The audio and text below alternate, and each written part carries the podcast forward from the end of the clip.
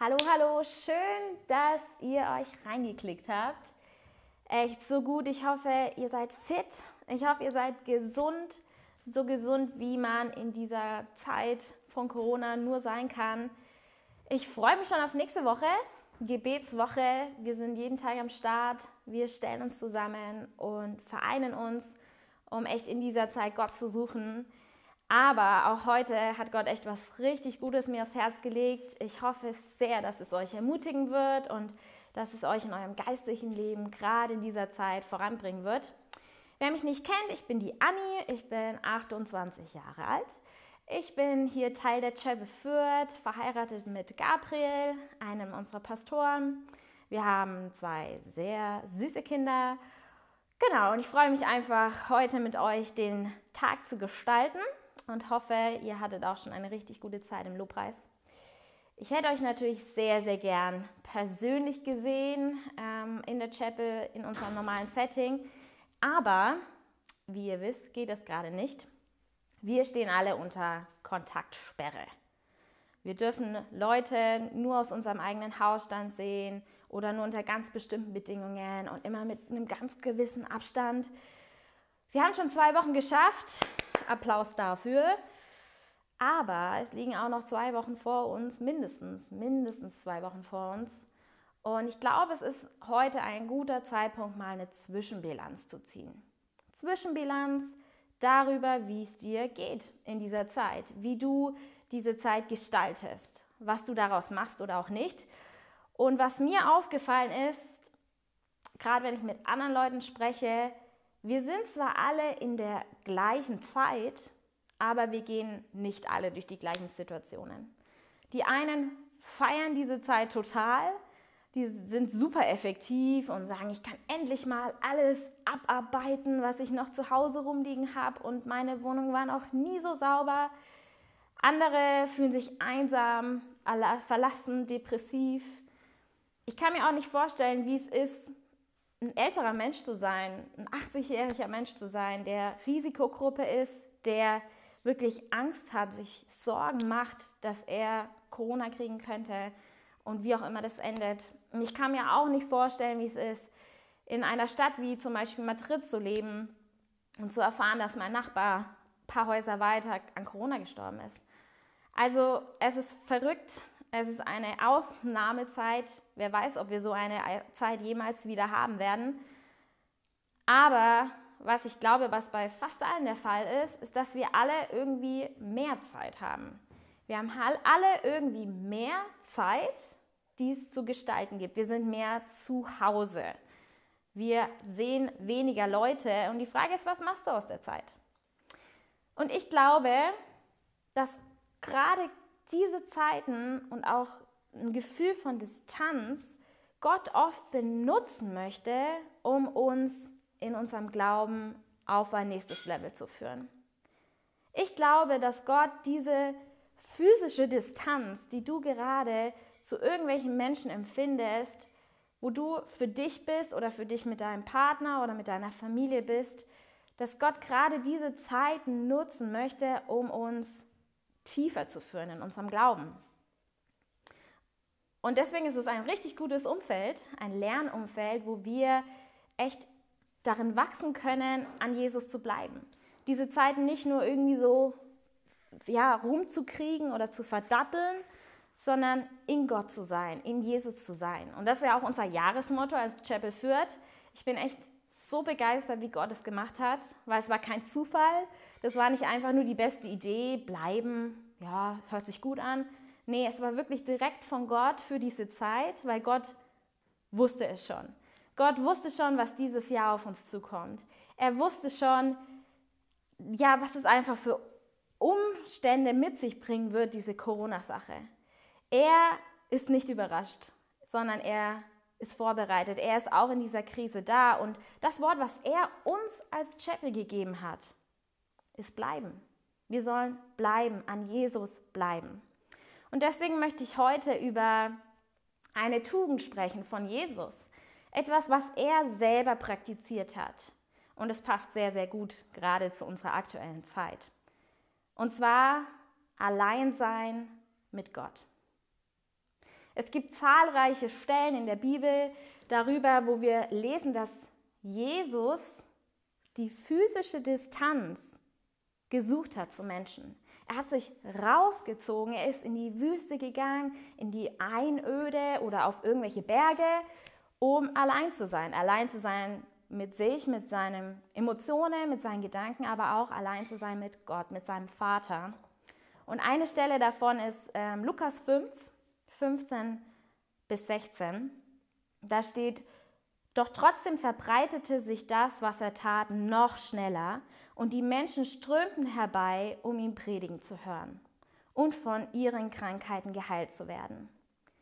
Jesus zog sich jedoch immer wieder zum Gebet in die Wüste zurück. Er hat sich rausgezogen. Er wollte allein sein mit Gott. Was bedeutet das? Für mich ist Alleinsein mit Gott Ruhe zu finden, in die Ruhe zu kommen, mit seiner eigenen Seele, mit seinen Gefühlen, aber auch mit Gott. Es ist ein Zustand frei von jeglichen Reizen, von irgendwelchen Dingen, die um uns sind, die uns berieseln, die unsere Aufmerksamkeit wollen. All das legen wir zur Seite und fokussieren uns auf Gott. Wir treffen ihn im Gebet, wir verweilen in seiner Gegenwart und wir sind alleine, alleine mit Gott. Wir werden still. Und keine Angst, ich rede jetzt nicht davon, dass wir alle vereinsamen sollen, sondern es ist sehr, sehr wichtig, Kontakte zu haben zu Menschen. Ich freue mich so arg, wenn wir als Chapel wieder zusammenkommen können in unseren Kleingruppen, in unseren Gottesdiensten. Einsamkeit, das ist eine riesengroße Gefahr. Und es ist auch keine Isolation, von dem ich spreche. Es ist keine Flucht vor Dingen. Alleinsein mit Gott ist eine Verabredung, die du hast. Eine Verabredung mit dir und eine Verabredung mit Gott. Richard Foster, einer der bekanntesten Theologen unserer Zeit, der hat Folgendes gesagt. Einsamkeit bedeutet innere Leere. Aber Alleinsein bedeutet innere Erfüllung.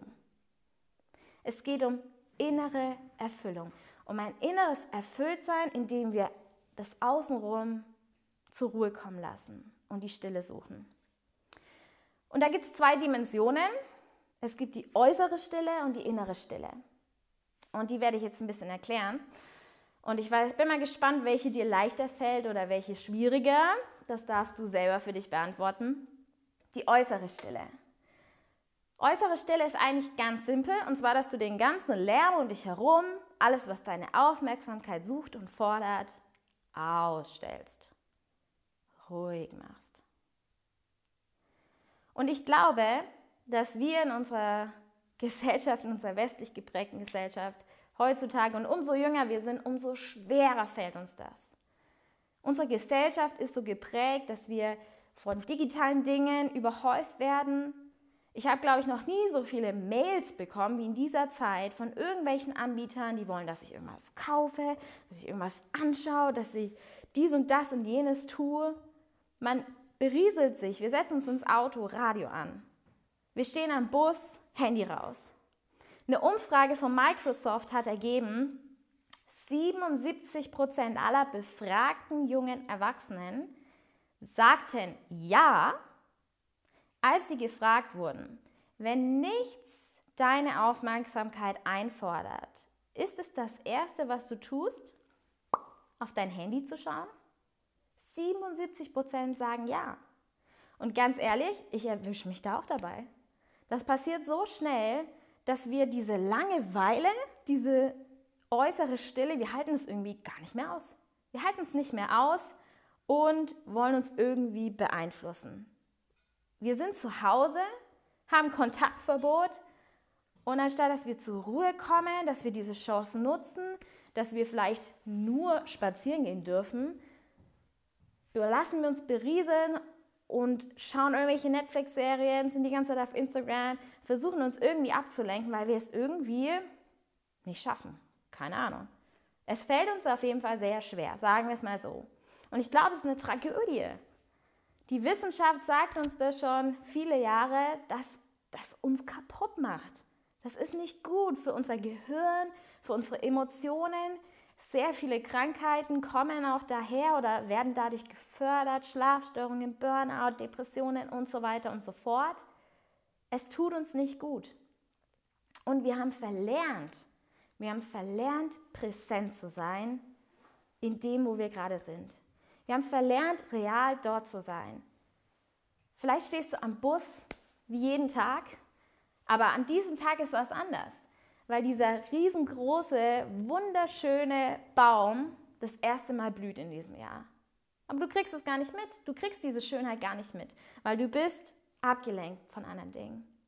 Ich habe mal so ein furchtbares Video gesehen. Ich weiß bis heute nicht, ob das wirklich ähm, so passiert ist oder nicht, aber ich kann es mir vorstellen.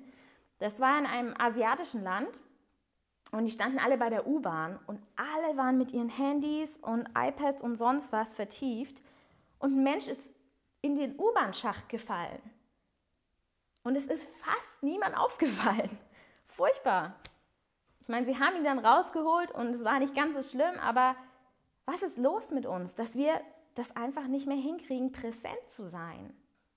Und vor allem auch nicht präsent zu sein vor Gott, dass er im Alltag, in diesen Momenten, es irgendwie einfach mal still wird um uns, uns begegnen kann. Weil Momente der Ruhe und Stille sind immer, immer potenzielle Momente, in denen wir Gott begegnen können. Warum flüchten wir vor der Stille? Ich weiß es nicht. Ich glaube, es gibt so viele Antworten. Es ist die Gesellschaft, die uns irgendwie vermittelt, wir müssen immer präsent sein, wir müssen immer sofort reagieren. Bestimmt. Ist es die Digitalisierung? Bestimmt. Es gibt Persönlichkeiten, denen fällt es irgendwie leichter, in der Stille zu sein, in anderen fällt es schwerer, das auch. Was ich sicherlich glaube, ist, dass wir oft fliehen vor unserem Innenleben, fliehen vor unseren Emotionen, was da vielleicht hochkommen könnte, wenn wir es außenrum still machen und das Innere lauter wird. Was ich auch glaube, ist, dass der Teufel es liebt, uns einzureden, dass wir unseren Stress anders bewältigen sollen als durch Stille bei Gott. Dass wir denken, heute kann mir nur noch die Netflix-Serie helfen oder nur noch dies und das Essen helfen oder heute will ich gar nichts mehr denken und ich möchte einfach nur irgendwo durchscrollen und swappen und shoppen und was weiß ich. Und es kann auch passieren, dass uns gute Dinge von Stille abhalten. Du schaust dir heute dieses Video an, das ist der Hammer, ist richtig gut. Aber es ersetzt nicht dein Alleinsein mit Gott. Du kannst natürlich in dem Video Gott begegnen, ja, und Gott kann zu dir sprechen, keine Frage. Aber es ersetzt nicht diesen Moment, wo alles um dich herum still wird und du dich auf Gott ausrichtest. Und ich glaube, wir haben oft angefangen, uns alles Mögliche irgendwo zu suchen, was uns von Gottes Gegenwart erzählt und uns belehrt, uns mit reinnimmt, wo wir uns berieseln lassen können, aber nicht selber unser Geist aktiviert wird, eigenständig Gott zu suchen. Also äußere Stille, das eine. Das andere, innere Stille. Obwohl wir sehr schlecht darin sind, die äußere Stille einfach immer mal wieder abzuschalten, ist die innere Stille zu finden noch viel schwieriger. Die innere Stille, das ist dieses Plappern in unserem Kopf, das auszukriegen. In unserem Kopf, in unserer Seele, in unserem Herzen. Manchen fällt es leichter. Ich merke es immer bei mir, mein Mann, der legt sich abends ins Bett und sagt Gute Nacht und weg, schläft. Ich sage Gute Nacht und eine halbe Stunde später liege ich immer noch da und meine innere Stimme labert mich zu mit irgendwelchen Dingen. Manchmal gute, manchmal schlechte. Also was ich damit sagen will, es dauert einfach lang, bis wir innerlich auch mal zur Ruhe kommen. Aber es ist wichtig, es ist notwendig, in diesen inneren Frieden mit Gott zu kommen. Also unser Ziel sollte sein, in unserem Alleinsein mit Gott, dass wir Stille schaffen, um uns herum und in uns drin. Und es ist ein Kampf. Es ist wirklich kein Spaß. Jesus musste auch dafür kämpfen. Er hat die verrücktesten Uhrzeiten gewählt, um irgendwie allein zu sein, um die Einsamkeit zu suchen. Aber wir sehen auch, dass Jesus umso herausfordernder sein Dienst wurde, umso mehr die Leute an ihn gezerrt haben und seine Aufmerksamkeit wollten, umso mehr hat er es gesucht. Bis zu dem Moment vor der Kreuzigung, vor der Gefangennahme, wo er in Garten Gethsemane gesagt hat, ich, ich brauche jetzt diese Zeit.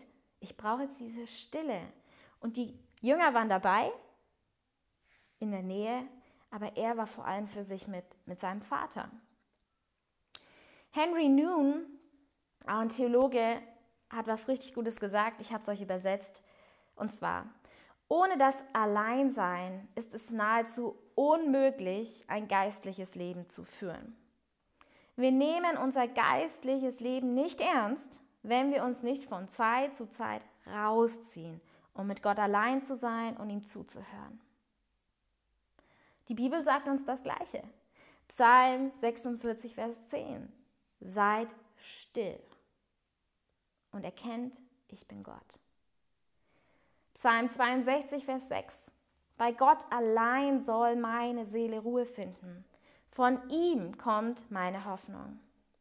Also es geht darum, dass wir Gott persönlich erleben, dass wir es nicht nur hören und nicht nur irgendwo konsumieren, sondern dass wir ihm von Gesicht, Angesicht zu Angesicht sehen. Und vielleicht hilft dir der Vergleich, wie wenn du am Sonntagnachmittag zum Beispiel dir denkst, heute tue ich's heute tue ich's, ich gehe zum Bäcker und gehe zu meinem Lieblingskuchen. Und du kommst in den Bäcker rein und du siehst ihn schon von Weitem, deinen Lieblingskuchen, was auch immer das für dich ist. Und er schaut gut aus, er ist gut gemacht. Und entweder ist es so, wie wenn du einfach vor der Scheibe stehen bleibst und ihn anguckst und dir denkst, oh, toller Kuchen. Oder wenn du einen gewissen Preis bezahlst und dafür den Kuchen hast und ihn schmeckst in jeder Dimension. Oder genauso wie in einer Beziehung, es sind zwei ganz unterschiedliche Sachen, wenn du den Menschen, den du liebst, vor dir siehst, wenn du ihn ja hörst, wenn du ihn riechst, wenn du ihn siehst, wenn du ihn berühren kannst. Oder wenn ihr WhatsApp schreibt und du diesen Smiley schickst mit dem Kussmund, der irgendwie so ein Herz schickt. Es, es sind Dimensionen, Unterschiede. Und das ist das, wovon ich spreche. Es ist eine Beziehung, die wir pflegen müssen. Und es das heißt, Zeit zu investieren. Und das ist auch eine Herausforderung. Aber was ich dir sagen kann, du wirst so beschenkt. Ja, es ist oft ein Ort, wo es auch ans Eingemachte geht, wo du herausgefordert wirst, wo Gott in deinem Inneren Dinge umwälzt. Und manchmal ist es schmerzhaft, aber die Frucht davon ist immer gut. Und ich könnte jetzt eine Liste nennen von guten Dingen, die passieren, wenn du Gott so in dieser Stille begegnest. Aber was mir besonders wichtig ist, ist Folgendes. Ich glaube zum Ersten, dass du vor allem Gottes Liebe erfährst. Wenn du denkst, hey, wenn ich zu Gott komme in dieser Stille und er wird dich erstmal platt machen, er wird dir Vorwürfe machen, er wird dich klein halten, er will dich verletzen, dann hast du ein falsches Gottesbild, weil so ist Gott nicht. Gott ist Liebe pur. Und wenn du zu ihm kommst, dann freut er sich zuallererst, dass du da bist. Und er will dich zuallererst segnen. Er will dir Liebe schenken, er will dir Freude schenken, er will dir Frieden schenken. Er will, dass es dir gut geht. Das ist das Zweite. Er will, dass du geheilt wirst. Er will, dass du die Dinge, die dich vielleicht runterziehen und runterdrücken, dass du die loslassen kannst, dass du gestärkt wirst. Das Dritte,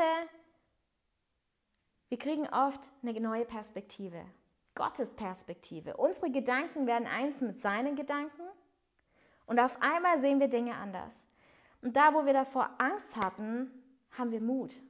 Da, da, wo wir vor Trauer hatten, haben wir Frieden. Da, wo wir vielleicht stolz waren, überheblich waren, merken wir, dass wir falsch gehandelt haben und können umkehren. Wir erleben Gottes Perspektive. Das vierte und das ist so wichtig, wir hören Gottes Stimme.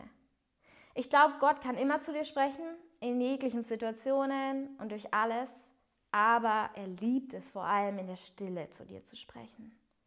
Seine, sein leises Wispern zu hören, wie es die Bibel auch sagt. Das leise Wispern, wenn alle anderen Stimmen ausgeschaltet werden. Es gibt ein Lied, das ich sehr liebe, da heißt es, Danke für die Zeiten des Alleinseins, als ich lernte, in der Stille zu leben. Als die anderen Stimmen verstummten, konnte ich hören, wie du mich gerufen hast, Jesus. Wir hören seine Stimme, wenn alle anderen Stimmen verstummen. Und eine Sache, wir bleiben nicht da, wo wir sind, sondern wir werden überfließend. Wir wollen was weitergeben davon.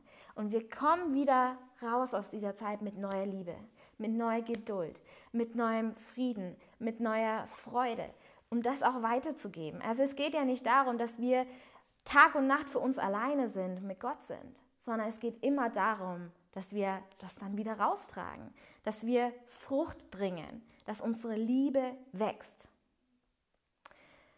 Und vielleicht sagt sie jetzt, ja, ist alles schön und gut, aber eigentlich ich bin einfach nicht so der Typ für sowas.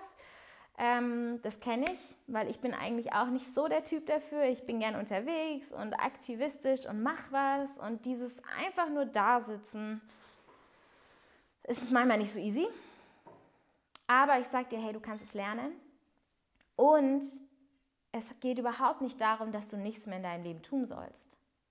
Das Gegenteil von Alleinsein mit Gott heißt nicht Aktivismus. Also ich sage nicht, dass du nicht mehr Dinge tun darfst. Ich sage auch nicht, dass du nicht mal eine Serie schauen darfst. Hey, machen wir das nicht alle ab und zu? Nein, darum geht es nicht. Sondern das Gegenteil von Alleinsein mit Gott ist Reaktivismus. Es ist Reagieren. Und zwar auf Dinge, die deine Aufmerksamkeit fordern, den ganzen Tag. Dinge, die an dir zehren. Gute und schlechte. Es geht darum, dass du entscheidest, ja und nein. Dass du dich bewusst für diese Zeiten des Alleinseins mit Gott entscheidest, um darin zu wachsen, um Gott zu suchen und gestärkt zu werden für deinen Alltag. Dass du dich füllst mit guten Dingen, um fit zu sein für alles, was kommt. Und jetzt zum Schluss noch ganz kurz ein paar praktische Tipps, wie du das machen kannst. Die Zeit ist perfekt. Du bist eh viel zu Hause, nutze sie gut und übe dich darin im Alleinsein mit Gott. Also vier Tipps, wie du es schaffst, dass es auch zu einer Regelmäßigkeit wird und nicht nur was Einmaliges bleibt. Erstens, lege dir eine Uhrzeit fest. Es ist wirklich wurscht, wann du das machst. Frühs mögen manche Leute total gern, aber es kann auch abends sein, es kann in der Nacht sein, wie auch immer, so wie es für dich passt. Aber entscheide dich, leg eine Uhrzeit fest, schreib dir vielleicht sogar echt einen Termin in deinen Kalender, der geblockt ist. Und dann zweitens, lege einen Ort fest. Auch der Ort ist eigentlich wurscht. Es sollte still sein, das wäre ganz gut. Und du solltest dich dort wohlfühlen. Aber ansonsten kann es jeder Ort sein, den es irgendwie gibt. Mein Favorit ist übrigens die Badewanne. Sehr empfehlenswert. Genau, drittens, lege ein realistisches Ziel fest. Und wenn du das noch nie gemacht hast, hey, 15 Minuten zweimal die Woche ist der Hammer. Überforder dich nicht gleich, sondern steigere dich langsam über Monate und Jahre hinweg. Es ist nichts, wo du jetzt gleich perfekt sein musst. Leg dir ein realistisches Ziel fest. Und viertens, werde aktiv und kreativ. Vielen Leuten hilft es, es ein bisschen anders zu machen, wie einfach nur da zu sitzen. Zum Beispiel, viele Leute schreiben Tagebuch. Ähm, wenn sie merken, hey, ich möchte jetzt beten und schlafe dabei im Ein oder was weiß ich, dann stehen sie auf, sie laufen rum oder du gehst baden, wie ich schon gesagt habe. Ähm, es gibt auch verschiedene Arten und Weisen, wie du, wie du beten kannst, bewusstes Atmen oder dass du dir Dinge vorstellst in deinem Geist. Also es gibt wirklich viele Möglichkeiten, uns kreativer zu machen und sei da echt ja, engagiert, es richtig gut zu machen. Also nutze diese Zeit von der physischen Distanz, um tiefer im Glauben zu wachsen. Schalte all die Dinge um dich herum aus und such Gott wirklich im Alleinsein, in der Ruhe.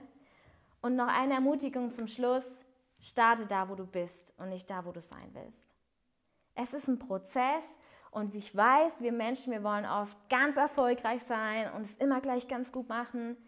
Aber weißt du, beim Alleinsein mit Gott, da gibt es kein erfolgreich oder nicht erfolgreich sein. Der Erfolg ist, wenn du da bist. Der Erfolg ist, wenn du es tust. Und da kannst du nicht besser oder schlechter drin sein als andere. Und das ist so befreiend und so gut. Und deswegen geht in die Woche, sucht Gott und ich freue mich, wenn wir uns nächste Woche auch sehen in der Gebetszeit und wir zusammenstehen. Ihr seid der Hammer. Bis bald.